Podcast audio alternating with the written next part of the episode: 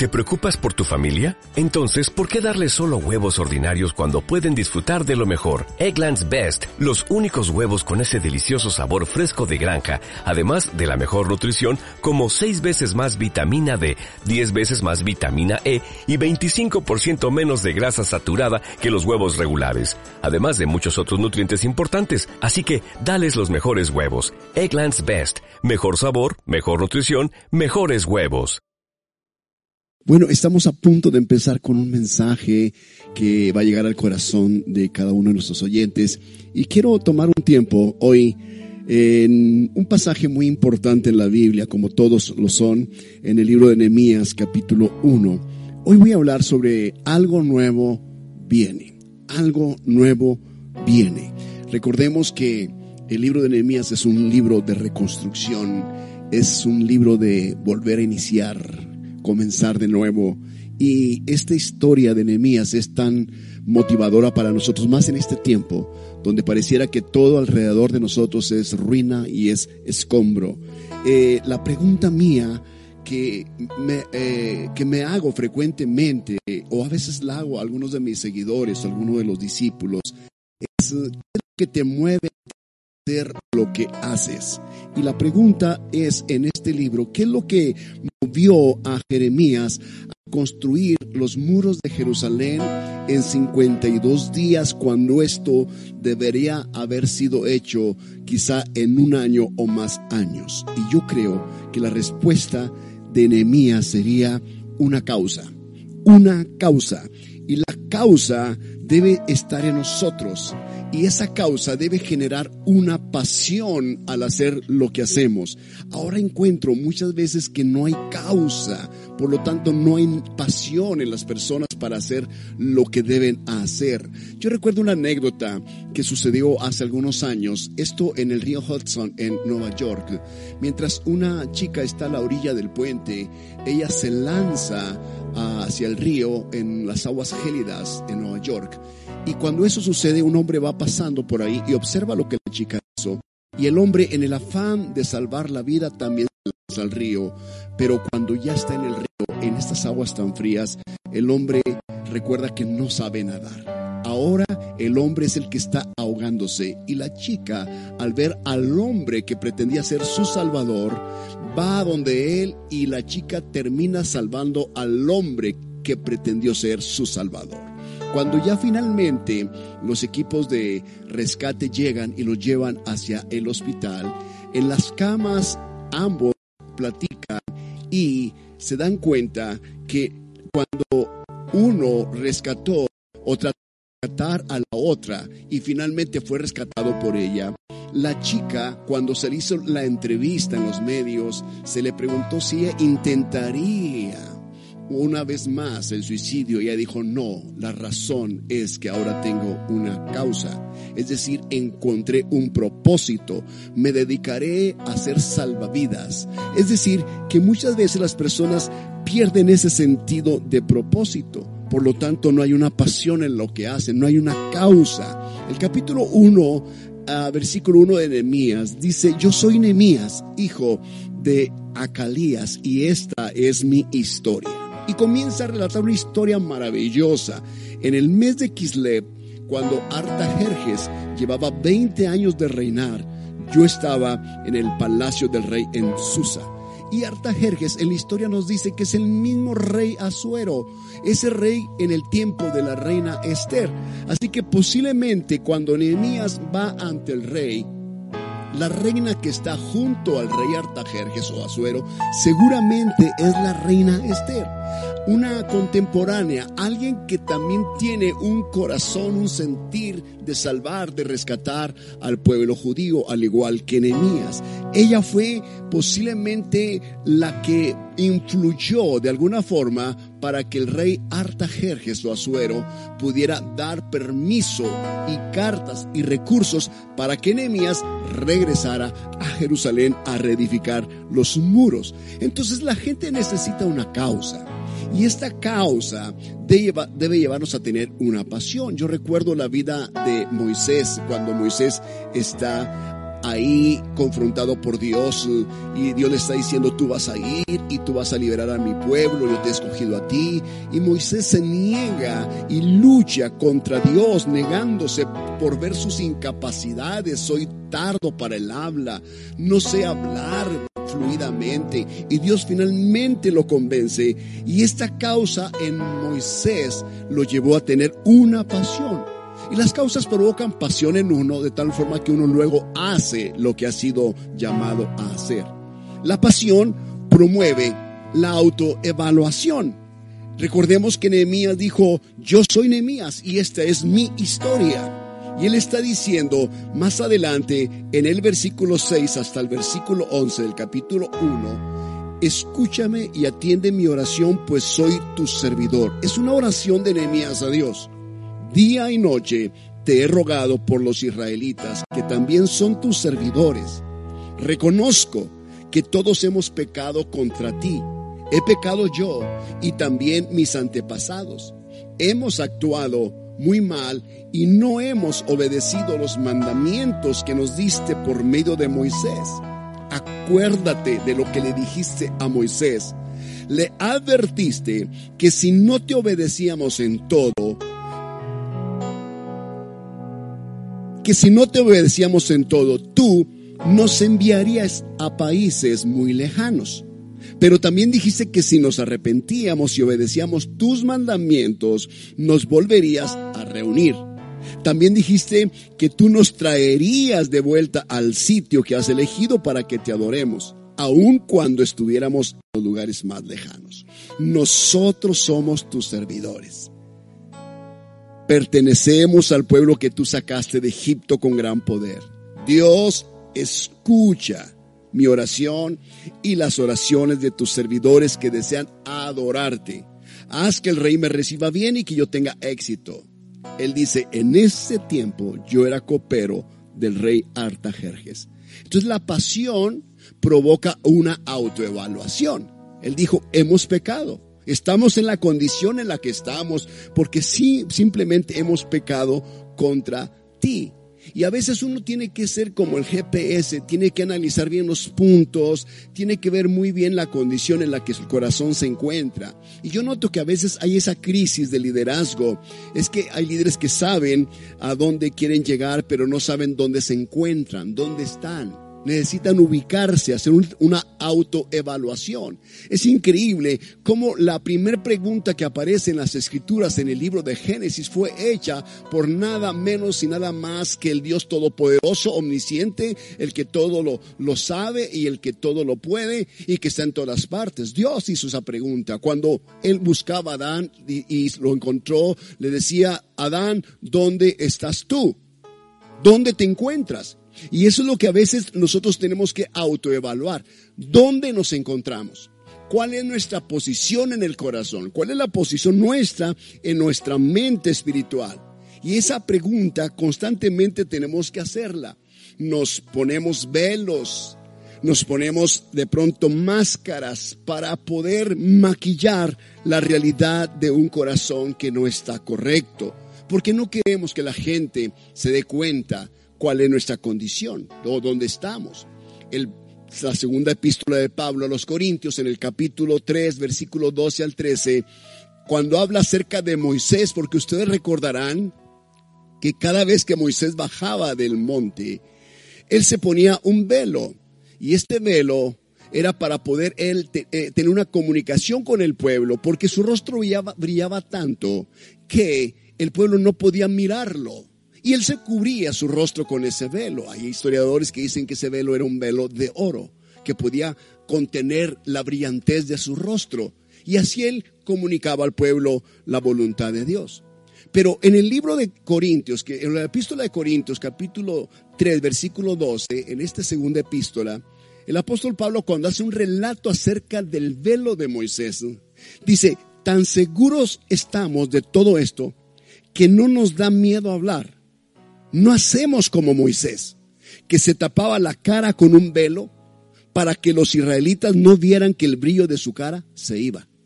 Noten que el velo poco a poco tomó el lugar número uno, pero era ya nada más colocarse ese velo para que los israelitas no vieran realmente lo que el rostro de Moisés reflejaba. Ya no reflejaba nada.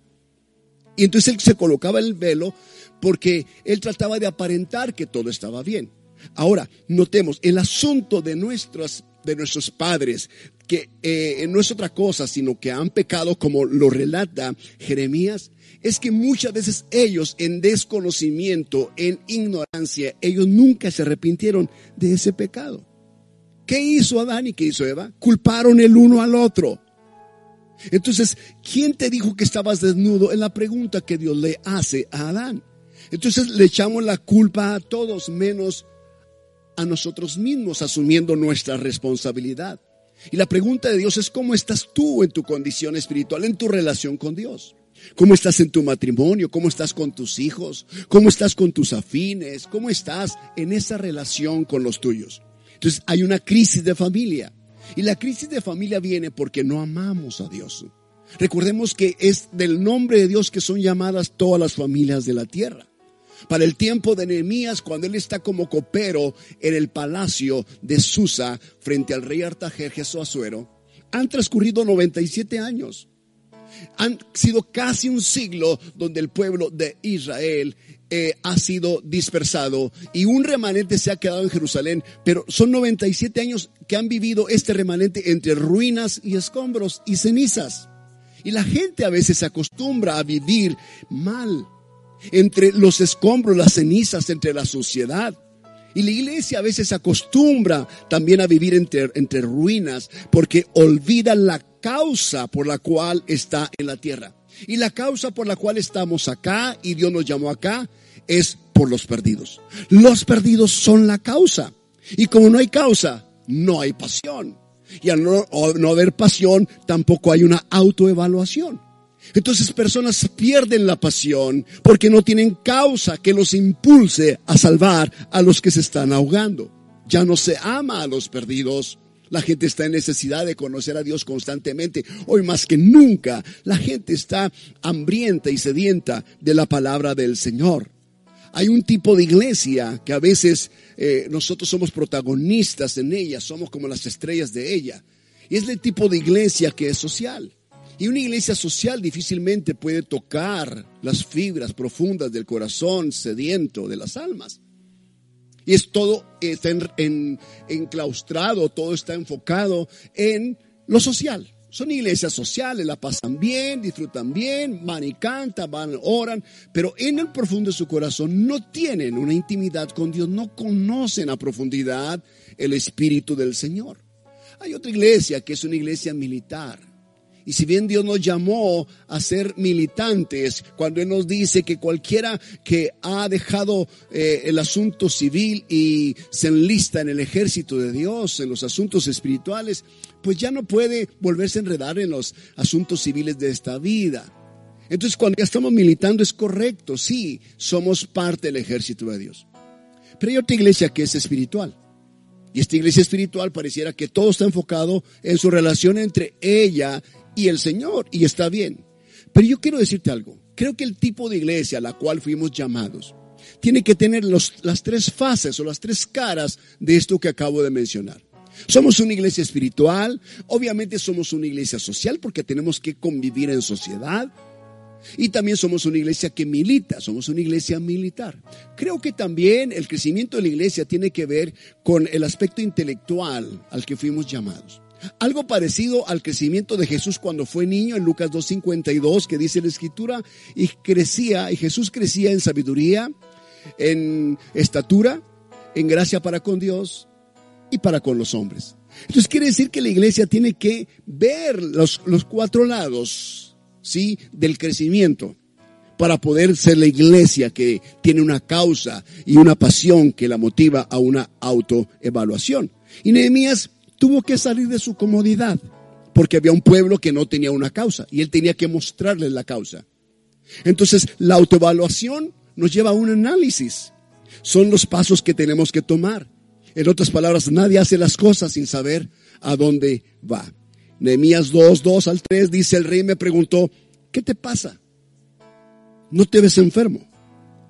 Esa cara triste me dice que debes estar preocupado. El rey conocía perfectamente a Nehemías, su servidor, así como Dios conoce perfectamente tu vida. Él conoce todo de ti. Y Dios de vez en vez te preguntará qué te pasa, por qué estás así, qué es lo que te preocupa. No es enfermedad física lo que tienes, esto va más allá. Esto está en tu alma. Luego dice, sentí mucho miedo en ese momento y le dije al rey, deseo que su majestad viva muchos años. Es un saludo de respeto hacia el rey. La verdad, sí estoy triste. Y es que la ciudad donde están las tumbas de mis antepasados están en ruinas. Sus portones han sido destruidos por el fuego. Le dije, le respondí en lo que dice él. Le dije, le respondí. Eh, esto es una palabra muy importante. Le pidió lo que necesitaba. En otras palabras, eh, cuando nosotros estamos conectados con el rey, nosotros podemos llegar y hablar con él y decirle las cosas que traemos, que tenemos. Aunque él es Dios y conoce todos nosotros, a él le gusta hacernos la pregunta, ¿dónde estás? ¿Quién te dijo que estabas desnudo? ¿Por qué te estás escondiendo? ¿Por qué tuviste miedo? O sea, preguntas que Dios nos hace frecuentemente. Yo quiero decirles algo. Yo sé que muchos de ustedes como oyentes y buenos creyentes tratan de orar y ayunar y tener una vida de ayuno y oración. Pero les voy a decir una cosa. El ayuno y la oración no quitan la ignorancia de la gente. Hasta que no vayas a una autoevaluación y un análisis de tu propia vida en relación al espejo de la palabra del Señor. Así que el análisis aclara la visión porque el capítulo 2.2 nos relata eso. En otras palabras, no debemos nosotros adelantarnos a la visión que Dios tiene. Para Nehemías era muy importante hacer una cartografía del territorio, del terreno en Jerusalén, para ver cómo estaba la condición de los muros, de las puertas, del templo y ver el, el tipo de gente que todavía estaba viviendo allí. Pero él no se adelantó. Él por la noche salió en su caballo y cabalgó y observó toda la situación. Hay en ese lugar, en, ese, en esa ciudad, hay puertas de entrada a la ciudad. En el libro de Nehemías se dice que hay 12 puertas, son accesos, ¿sí? Al interior o bien hacia el exterior. Entonces esas puertas estaban deterioradas, dañadas, quemadas. Hay una puerta importante aquí, la puerta del dragón. Y la puerta del dragón es conocida también como la puerta de la ajena. Esa palabra significa infierno. Es un lugar de fuego. Y en ese valle se hacían sacrificios de niños al salir de esa puerta. Se hacían cosas muy terribles, muy detestables y abominables. Así que se levantaron estas dos puertas, la del dragón y la del muladar, y la del valle y la del estanque, que son las mismas. Y la del dragón y del basurero, basurero o del muladar daban al mismo lugar. Entonces, esto es cuando en la vida nuestra no se cuidan estos dos detalles, ¿ok? Por un lado, no cuidamos el asunto de la basura que a veces permitimos que entre a nuestra vida. Se convierte en nuestra vida en un muladar, en un basurero. Hemos permitido y hemos tenido pequeñas concesiones, nos hemos dado pequeñas indulgencias para sentirnos bien aparentemente, pero no estamos tratando con el problema de fondo. Por ejemplo, cuando alguien empieza o comienza a hablar mal de otras personas, a esto le conocemos nosotros como chisme. Y el chisme es estar involucrado en algo del que no eres parte del problema, pero tampoco eres parte de la solución. Si tomas autoridad sobre Satanás, la basura saldrá de ti. Pero hasta que no tomes tú la determinación de decir esta, esta puerta del dragón la voy a cerrar. Y no voy a permitir que basura entre a mi vida. Hasta entonces la puerta del dragón y la puerta del muladar quedarán totalmente selladas. Entonces debemos dejar de hablar mal de las personas a nuestro alrededor. Por otro lado está la fuente eh, o la puerta de la fuente del rey. Y esa fuente es muy importante porque la puerta de la fuente del rey es el lugar donde el rey se refrescaba en días calurosos, especialmente David. Entonces cuando él se, se, refrescaba en esos días, la gente empezó a tomarle un aprecio a esa puerta de la fuente. La gente se deleitaba en llegar allí donde el rey había estado. Era como un lugar icónico, muy representativo del rey David. Nehemías pasó a ver estas tres puertas que son las más importantes que se necesitan levantar. Recordemos que la primera puerta en todos los muros de Jerusalén es la puerta de las ovejas y la última puerta es la puerta del juicio. Entonces quiere decir que uno empieza primero a tratar con el asunto del corazón de la persona y termina uno con juicio. No es al revés, uno no comienza enjuiciando y después teniendo compasión. Hasta Jesús cuando vino dice, no ha venido a condenar al mundo, sino para que el mundo sea salvo por Él. Yo no he venido a condenar al mundo, dice el Señor. La primera venida de Jesús es una venida de salvación, de oportunidad, de perdón. La segunda venida es de juicio. Son como las dos puertas y él dijo, yo soy la puerta. Entonces quiere decir que la visión demanda comunicación clara. Él dice en Nehemías 2:17, ustedes conocen bien el problema que tenemos porque los muros de Jerusalén están en ruinas y sus portones se quemaron. Pero vamos a reconstruirlos para que no se burlen más de nosotros. ¿Qué hizo? Comenzó a comunicar cómo está la condición de la ciudad. Supo comunicar con claridad la situación. Y la comunicación clara inspira a otras personas. Dejemos de poner pretextos. Él dice el capítulo 2, les conté también cómo mi buen Dios me había ayudado y lo que el rey me había dicho. Entonces ellos respondieron, manos a la obra.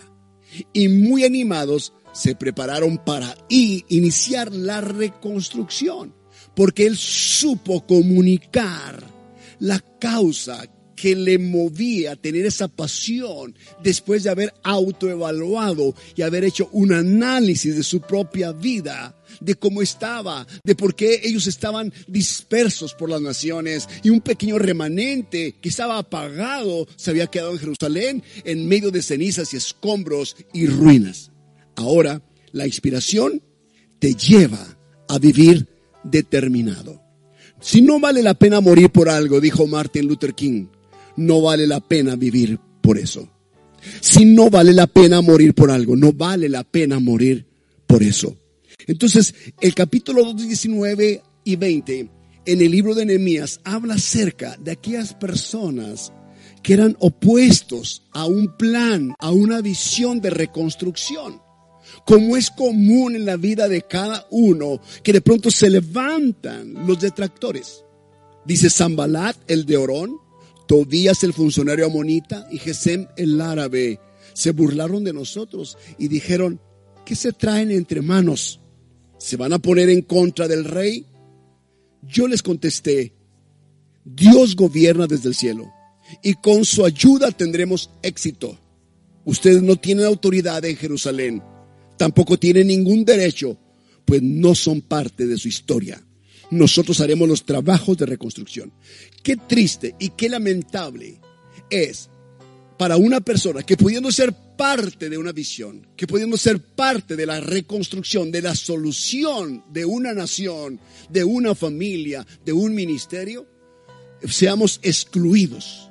Como Nehemías dice, ustedes no son parte de su historia. Yo quiero invitarte a que tú seas parte de la historia que Dios está escribiendo en estos tiempos de pandemia que seas parte de la solución. Que no seas de los que son excluidos simplemente porque te aferras a tu propia visión, pero no es la visión de Dios. Así de que nosotros haremos los trabajos de reconstrucción, dijo Nehemías. Es decir, aquellos que sí querían ser parte de la historia en Jerusalén. Así que tenemos en nuestra vida siempre esos tres enemigos que enfrentar. Y vamos a tener la victoria sobre ellos. Zambalat habla del pecado. El pecado en la vida las filosofías que entran a la iglesia. El alcoholismo es un pecado. Y una filosofía que a veces entra en la iglesia es que el alcoholismo es una enfermedad. Cuando la Biblia dice que es un pecado. Porque ni los borrachos, aquellos que se dan a mucho beber, heredarán el reino de los cielos. ¿Cómo llegó esa, ese, ese pecado? Llegó por una acción. El cáncer es una enfermedad. No sabes cómo llega, aparece. Tobías, este es el segundo enemigo que tenemos que enfrentar. Entonces, Tobías es una actitud. Recordemos en la vida de Tobías, algo que nos dice la historia es que sus bisabuelos vivían en Jerusalén antes que Babilonia llegara a destruir a Jerusalén. Luego se fueron a vivir al otro lado del Jordán. Es como que yo estoy contigo mientras todo está bien. Hay gente más comprometida a su propio ministerio que al ministerio pastoral, a su propia visión que a la visión de Dios. Estoy contigo mientras todo está bien. Cuando todo está mal, me brinco el Jordán, me voy a otro lugar. Esto es un problema. Y el tercer enemigo que enfrentamos es representado por Gesem. Y terminaré con esto. Gesem el árabe viene de Ismael. Es aquel medio hermano de Isaac. Entonces quiere decir que esto son las acciones de no esperar en Dios. Las acciones que nos llevan a hacer las cosas en nuestra propia fuerza. Las acciones que nos llevan a dejar a Dios a un lado y no esperar pacientemente a que Dios obre.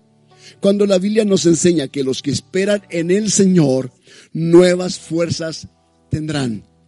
Así que Gesem invita a Nehemías para sacarlo del propósito, para que pierda el enfoque de su causa que lo movió desde un palacio del rey más poderoso de ese tiempo, el persa en Susa, y venir a un lugar de ceniza, de destrucción y desolación.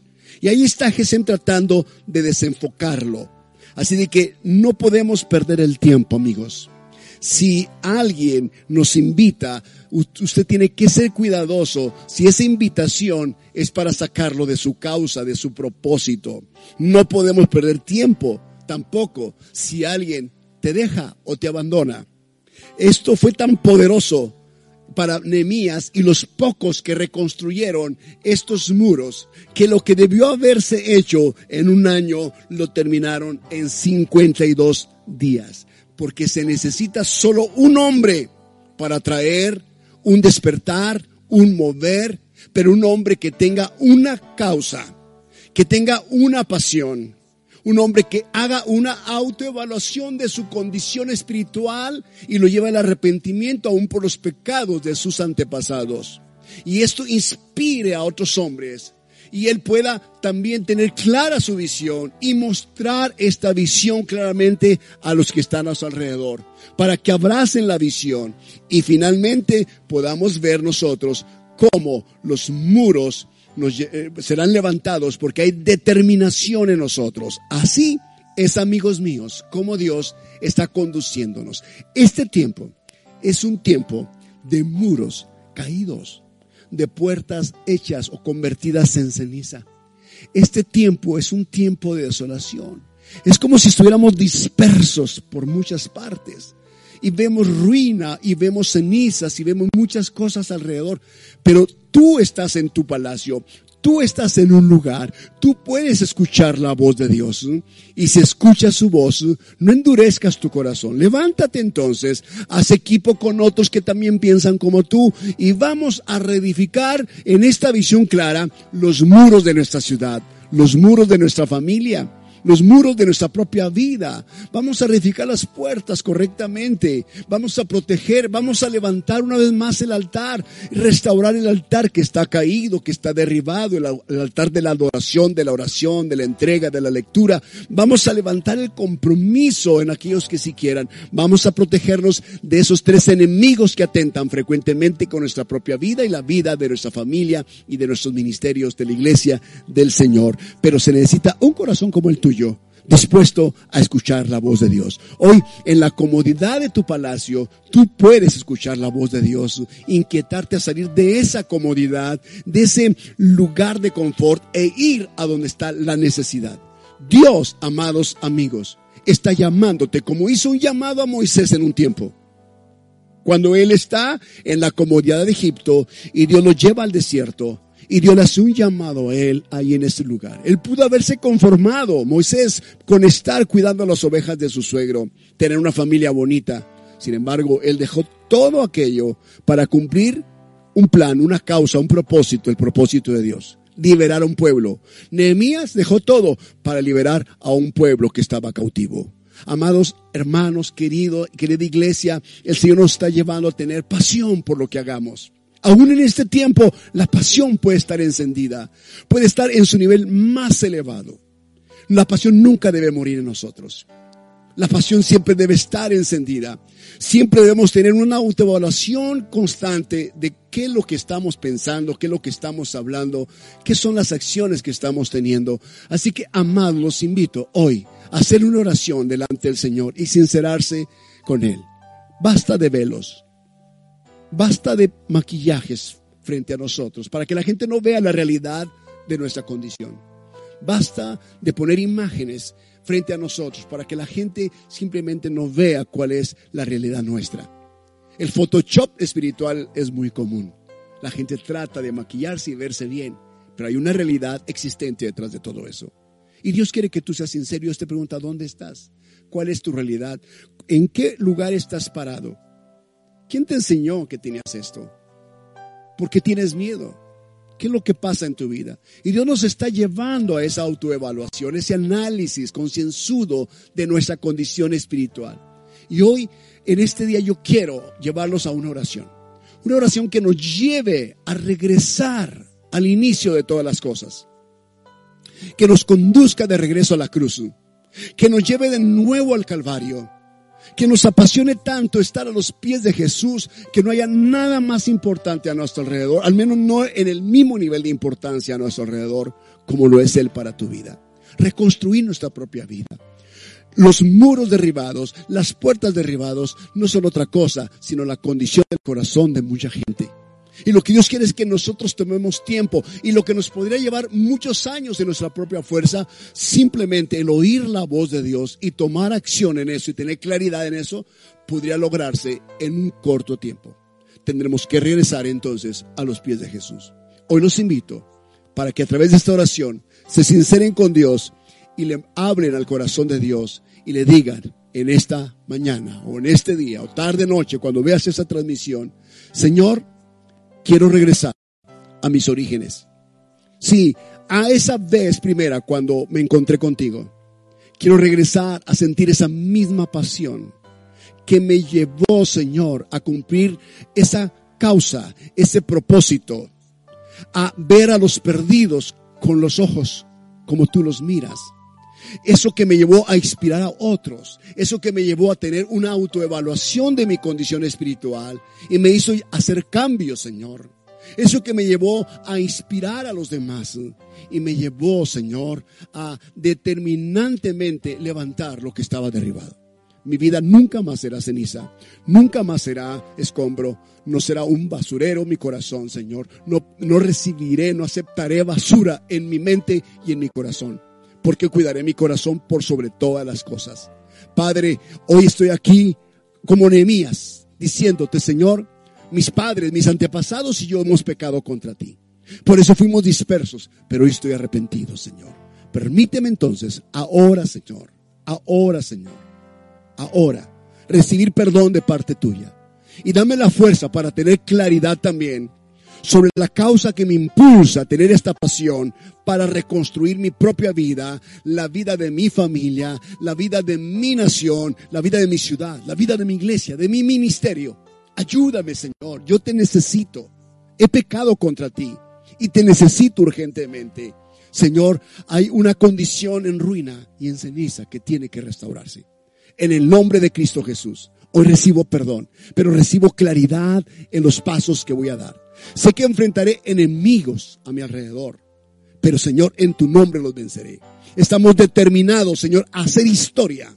Estamos determinados a ser parte de la historia que se escribe en este tiempo, en nuestra familia, en nuestro ministerio, en nuestra ciudad y en nuestra nación y las naciones de la tierra. Te lo pido en el nombre de Jesús. Amén, amén y amén. Oh, qué bendición, amigos. Qué bendición el poder escuchar la palabra, el poder leer la escritura. Ahora yo quisiera orar por aquellas personas que pudieran estar en este justo momento recibiendo este mensaje y que ellos en su interior tienen una necesidad de Dios. No saben cómo exteriorizarlo. No saben qué hacer. Yo te quiero decir algo. Lo único que puede llenar tu necesidad de Dios es Dios. Lo único que puede llenar tu vacío es el Señor Jesús. A lo mejor hoy es la oportunidad que Dios te da para que tú abras tu corazón y e invites a Jesús a entrar en él, a hacerlo tu Señor y tu Salvador personal, único y suficiente. Hoy puede ser tu oportunidad de decirle, hemos pecado, Señor. Posiblemente escuchará la voz de Dios que te pregunta, ¿dónde estás tú? ¿Cuál es tu posición espiritual en este momento? Y tú responderás, Señor, tengo miedo. En realidad, Señor, no sé dónde me encuentro. No sé ni cómo caí en este lugar, pero te necesito. Abre tu corazón, invita a Jesús a tu vida. Dile con estas palabras sencillas, pero del, de lo profundo de tu ser. Dile, Señor Jesús, yo te necesito y quiero conocerte. No me hará nada más feliz que el conocerte y el saber que estás de mi lado. Señor Jesús, yo quiero ser tu seguidor. Quiero ser tu discípulo todos los días de mi vida en esta tierra perdona mis pecados. Me arrepiento de cada pecado cometido, aún los que me son ocultos. Perdóname, Señor. Hoy te pido que escriba mi nombre en el libro de la vida. Y sé que a partir de hoy tú estarás conmigo y mi vida será distinta, diferente. Y seré parte de la historia de mi familia, de la historia de esta ciudad y de esta nación. Gracias Jesús por tu gran amor. Amén, amén y amén. Si has hecho esta oración, algo en tu interior ocurrirá. Puede ser a veces repentino, a veces es paulatino, pero algo en tu corazón ocurrirá, porque lo has hecho con toda, todo tu deseo y todo tu corazón. Ahora quisiera orar por aquellas personas que están padeciendo de alguna enfermedad, sea que estén en casa, sea que estén en un hospital, en un centro de rehabilitación, en un orfanato, en un asilo, eh, recluidos en alguna prisión que el Señor Jesús obre un milagro en ustedes. Padre, te quiero pedir por esas personas que ahora mismo están siendo atacadas por el espíritu de enfermedad, cualquiera que sea su género, en el nombre de Jesucristo. Extiende tu mano sobre ellos. Hoy apelamos a la obra de Jesucristo en la cruz, basado en Isaías 53, cuando dice tu palabra, que por tus llagas hemos sido curados. En el nombre de Jesús, que tus heridas absorben toda enfermedad de esos cuerpos. Aún aquellos que están padeciendo el COVID-19, donde quiera que estén, Señor, que sean sanos totalmente, restaurados sus cuerpos. Oro Dios por aquellos que están en cualquier lugar recluidos. Aquellos que están padeciendo algún tipo de enfermedad, Señor, severa y que es crónica en ellos. En el nombre de Jesús, obra un milagro en esas personas. Te lo pido, Señor. Te lo ruego ahora mismo. Aquellos que han perdido a un ser querido no saben, desconocen dónde está su paradero. Padre eterno, dales fuerza, esperanza y fe. Y que su ser querido, donde quiera que esté, regrese a casa, Padre. En el nombre de Jesús, hoy te pido por ellos. Oro en este tiempo tan difícil que estamos viviendo como humanidad, en este año 2020, Padre, que tú extiendas tus alas de protección sobre los tuyos, sobre tus hijos, sobre tu familia y los bendigas en el nombre de Cristo con seguridad. Padre, tú eres nuestro guardador. Tu palabra lo dice, alzaré mis ojos a los montes. ¿De dónde vendrá mi socorro? Mi socorro viene de Jehová, que hizo los cielos y la tierra. No dará tu pie al resbaladero, dice tu palabra, ni se dormirá el que te guarda. He aquí no dormirá el que guarda a Israel. Tú eres nuestro guardador. En ti confiamos, Señor. Amén, amén y amén. Muchas, muchas gracias por escuchar esta transmisión. Hoy es día 10 de mayo, Día de las Madres acá en México y queremos felicitar a cada una de esas mujeres, madres de familia que están conectadas con nosotros a través de, de esta transmisión. Bueno, son cantidad de ellas. Silvia Navarro, que Dios te bendiga.